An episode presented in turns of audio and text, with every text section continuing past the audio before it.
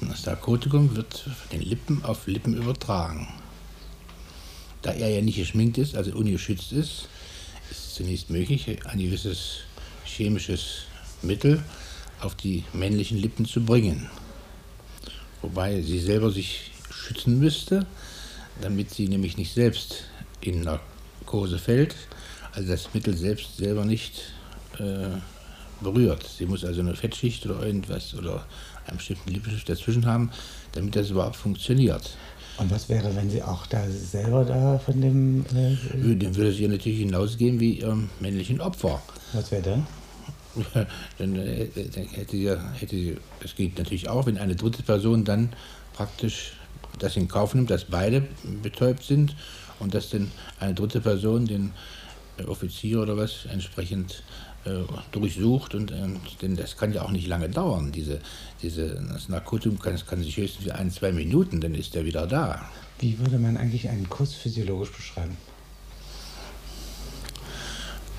An, an für sich sagt man, in einem schlechten Sprichwort sagt, der Kuss ist das Zusammenbautzen zweier gleiche Hinterschnauzen, sagt man, so an für sich so. Aber äh, jetzt aus medizinischer Sicht ist es eine, Kontakt, eine innige Kontaktaufnahme von zwei ähm, Schleimhautpartien, die ja praktisch durch die Lippen besonders gekennzeichnet sind, da sie die Lippen ja eine besondere Gefühlszone äh, zwei haben. oder vier Schleimhautpartien? Bei, bei beiden Partnern zwei, nicht? Oben und unten und was die, die Lippen selbst, die, haben dann noch bestimmte, sind ja verdünnt, sehr hauchdünne äh, äh, Hautpartien im Gegensatz zu der anderen Gesichtshaut, die an sich sieben Schichten hat. So hat ja die, haben sie die Lippenschichten, sind zwar auch siebenschichtig, aber sie haben eine andere äh, Zellkonstruktion und sind also viel papierdünner und hauchdünner und da sind noch Gefühlsnervenenden mit eingebaut, die also auch das Gefühlsleben äh, von beiden Partnern äh, in eine Erotisierung versetzen können. Was ist denn schön an dem Kuss eigentlich? Also vom medizinischen Standpunkt aus ist, ist er das unhygienischste, was es gibt. Das ist also in keiner Weise eine, eine, wir, eine, eine saubere Sache. Und vom Geheimdienstlichen? Naja, man äh, versucht eben auf diese Art und Weise jetzt da ein chemisches Mittel mit einzubauen schleusen, um sich da an dieser Praktiken zu bedienen. Also das ist natürlich etwas, ich will sagen, umstritten. Ich halte die Dauer dieser Narkose über die Lippen also für außerordentlich kurz und weil ja kein nichts nachgeträufelt wird oder nichts nachgeträufelt werden kann, sondern es ist der einmalige Aufstrich bei den Frauenlippen. Und das ist die Schwierigkeit, die in, in dem einen Fall, wo sie die eine zu den Backnangs gelaufen ist, die uns praktisch, sagen wir mit ihrem religiösen Trubel da praktisch die äh, Sache vermasselt hat, indem sie sich vollkommen auf diese Sache eingestellt hat, uns praktisch vergessen hat und sich nur diesen religiösen Wahn dahin gibt und in dieser Sekte scheinbar voll aufgeht und dort eine gewisse Hörigkeit gegenüber dieser Sekte äh, uns äh, vorführt. Das ist die eine. Und die andere, eben, die hat sich jetzt praktisch durch diesen Romeo praktisch in eine, eine sexuelle Abhängigkeit gebracht, eine gewisse Hörigkeit, die uns äh, auch zu schaffen macht. Das ist eine ganz schöne Panne, ist das, ja? Ja, natürlich. Das, was man nicht vorausplanen kann, was man auch nicht mit einkalkulieren kann, sondern. Der hat das denn nicht irgendwie gemerkt, dass der sich in die falsche da. Nö, er, wenn der Schwanz steht, ist der Verstand im Arsch. Ja. Das ist ein alter Spruch, der an sich sich da bewahrheitet, auf beiden Seiten und so weiter. Und da, äh, auf dieser Ebene sind wir praktisch ausgeschaltet und kommen nicht mehr an diese Frauen dran. Das ist unser großes Problem. Und nun versuche ich mal von einer Frau zu erfahren, wie kann man solche Frauen wieder zurückgewinnen, wie kann man sie wieder an die Linie heranbringen, die wir vertreten haben und zu der Sie sich ja auch mal verpflichtet haben, wo wir sehr viel investiert haben. Glauben Sie eigentlich nicht auch, dass die Hörigkeit vielleicht doch nur eine Einflüsterung des Klassenfeindes ist? Darf ich Ihnen vorher gehen? Ja, ja.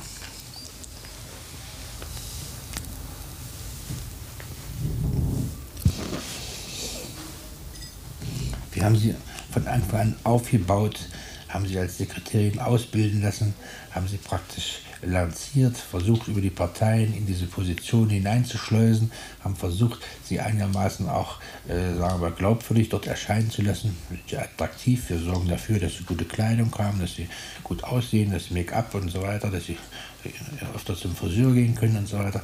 All das, um eben diesen Posten gerecht zu werden, dass sie als attraktive äh, Sekretärin im, im Vorzimmer sozusagen ihre zunächst Position halten, um darauf zu warten, dass einer dieser äh, Staatsfunktionäre anbeißt und sich irgendwie mit ihnen da liiert. Für 8 Millionen.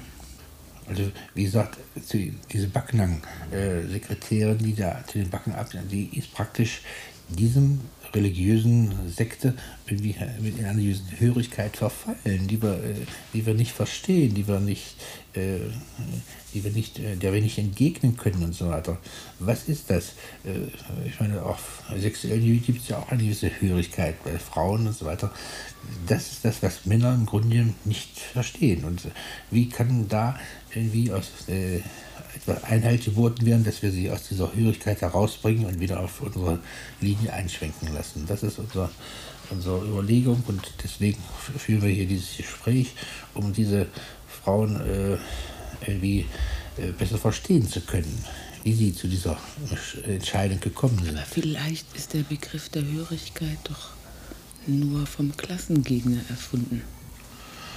Der das kommt nur in Romanen vor das kann man nicht beweisen. Das ist, eine, das ist natürlich eine Hypothese, die, die, möglicherweise so ist, aber es hat noch keiner, sagen wir, eine richtige Definition geben können, was ist Hörigkeit. Nicht wahr? Denn diese Hörigkeit bringt uns den ganzen Fahrplan durcheinander und wir sind praktisch. Ich verstehe das auch nicht. Der Klassenkampf macht nicht hörig und die Illusionen machen hörig. Naja, gut. Ich habe mit dieser Tätigkeit, die ich hier schon ja, jahrelang ausübe, so weiter, natürlich auch mir ein gewisses Erfolgserlebnis erhofft und versucht, äh, meine äh, Berichterstattung so auszubauen, dass sie einigermaßen auch Gehör findet und Anerkennung findet und dass ich selber meine Anerkennung auch mal so bekomme, dass ich mich geruhsam zurückziehen kann auf meine Datsche und später mal mit ein paar Orden und so weiter mich zur Ruhe setzen kann. Das ist natürlich jetzt etwas in Frage gestellt, weil ich meine ganze äh, Tätigkeit jetzt auf diese beiden Kundschafterinnen da eingesetzt habe. Ich berichte über sie und sie sind schon gar nicht mehr da. Und ich habe das, das Gefühl, dass ich über kurz oder lang irgendwie die Segel streichen muss. Das ist das, ist das Bestürzende und gleichzeitig Befremdende, weil wir, weil wir da nichts, dem nichts entgegenzusetzen haben. Das ist unser großes Problem. Wir verlieren unsere Mitarbeiter durch solche Sekten und durch solche äh, sagen wir, Abhörigkeiten, Hörigkeiten, dass wir auf diese Art und Weise äh, keinen ja Einfluss mehr nehmen können. Abgründe, die sich da auftun. Ja, wir haben keinen Einfluss mehr. Glauben Sie, dass in diesem Fall bei den Kundschafterinnen Hörigkeit oder Liebe der Fall ist? Ich glaube, dass wenn, die, wenn sie sozusagen ihre Sternstunde haben, einmal in ihrem Leben, diese, die Liebe erlebt zu haben, was ja nicht jedem Menschen so gegeben ist, sondern dass er einmal im Leben hat er seine Sternstunde und einmal ist er auf einmal, hat er das, was er sich erträumt und gewünscht hat, ist nun mal eingetreten, dass das dann praktisch eine ganze Welt zusammenbrechen lässt und Aber er nur noch in der Richtung. Doch nicht gleich hörig werden.